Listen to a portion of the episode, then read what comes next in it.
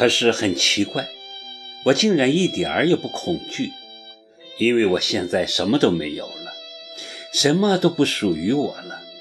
就像我曾经说过的，老天若还想在我这儿掠走什么，无非就是把我这条命带走。而且，当一个人彻底沉淀下来后，反而轻松了很多。我不用再去争取什么、留住什么、弥补什么，我的世界突然变得单纯，前所未有的安静，心如死灰，大概就是这个样子。在这个世界里，现在就只剩钢琴了。我触摸琴键的时候，仿佛触到的是他的心灵，他在大海的那边，离我那么遥远。我望不到他，等不到他，就只能通过音乐触摸它，感觉它，用音乐丈量天堂的距离。冬天来临的时候，我的身体更差了，连门都不能出，稍不注意就感染风寒，一受寒就会发烧、咳嗽，从而加重肺部的负担。培训中心是去不了了。家教还是每天都来，所以琴也就一直在练着。我练来练去，弹来弹去，最喜欢弹的一首曲子就是《昨日重现》。家教老师极力反对我这么练，他要我练专门的钢琴练习曲。我听了他的话，可老师一走，房间里传出的又是《昨日重现》，偶尔。也会弹《爱的系列曲》，但是很不熟练，磕磕巴巴，还跑调，跟我妈在厨房剁肉的声音不相上下。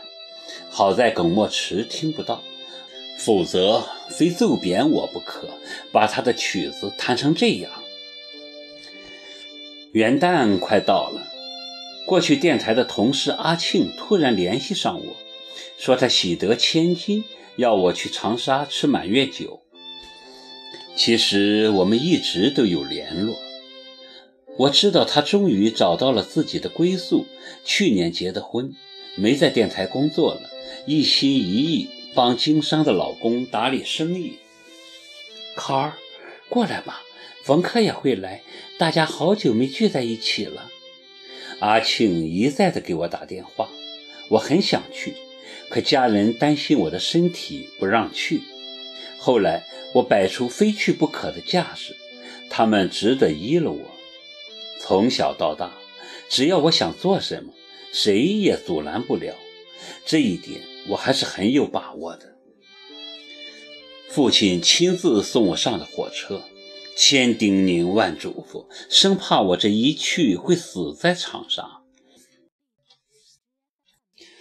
上火车前还好好的，一到长沙下车。突然变了天，又是雨又是风，气温骤降了好几度。我虽然穿了不少，还是冻得直哆嗦。当下明白，这回怕是真要死在长沙了。出站口的时候，听到旁边有人叫我“靠靠”，叫的那个热闹劲儿，我就是聋子也听到了。四处一张望，人群里。一张猴脸，欢呼雀跃，还是那么瘦，戴着顶鸭舌帽，改头换面了。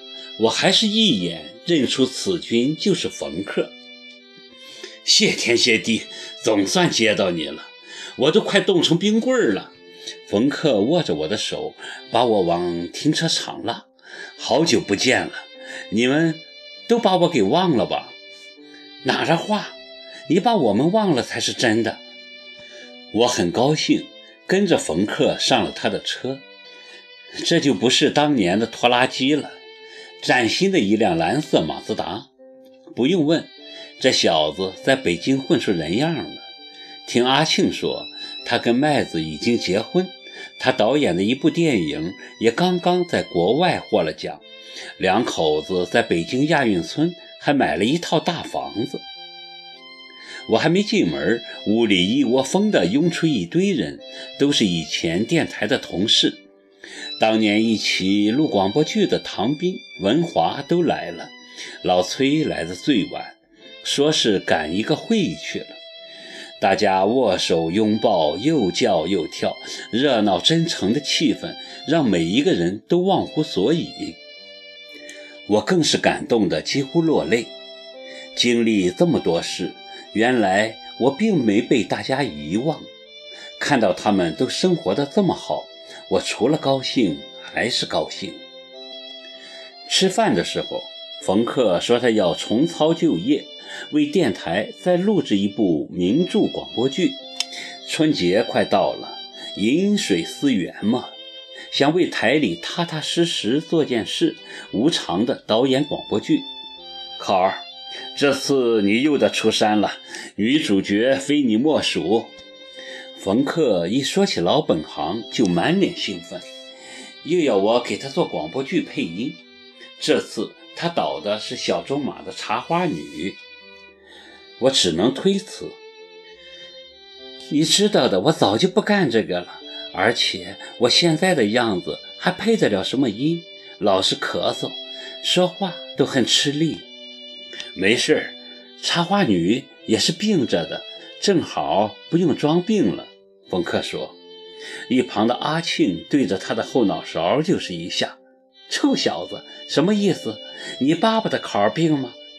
冯克摸着脑袋连连叫冤：“我不是这个意思，考儿，我心地如此善良，老天作证，我的岳父老子作证，我怎么会巴不得你病呢？”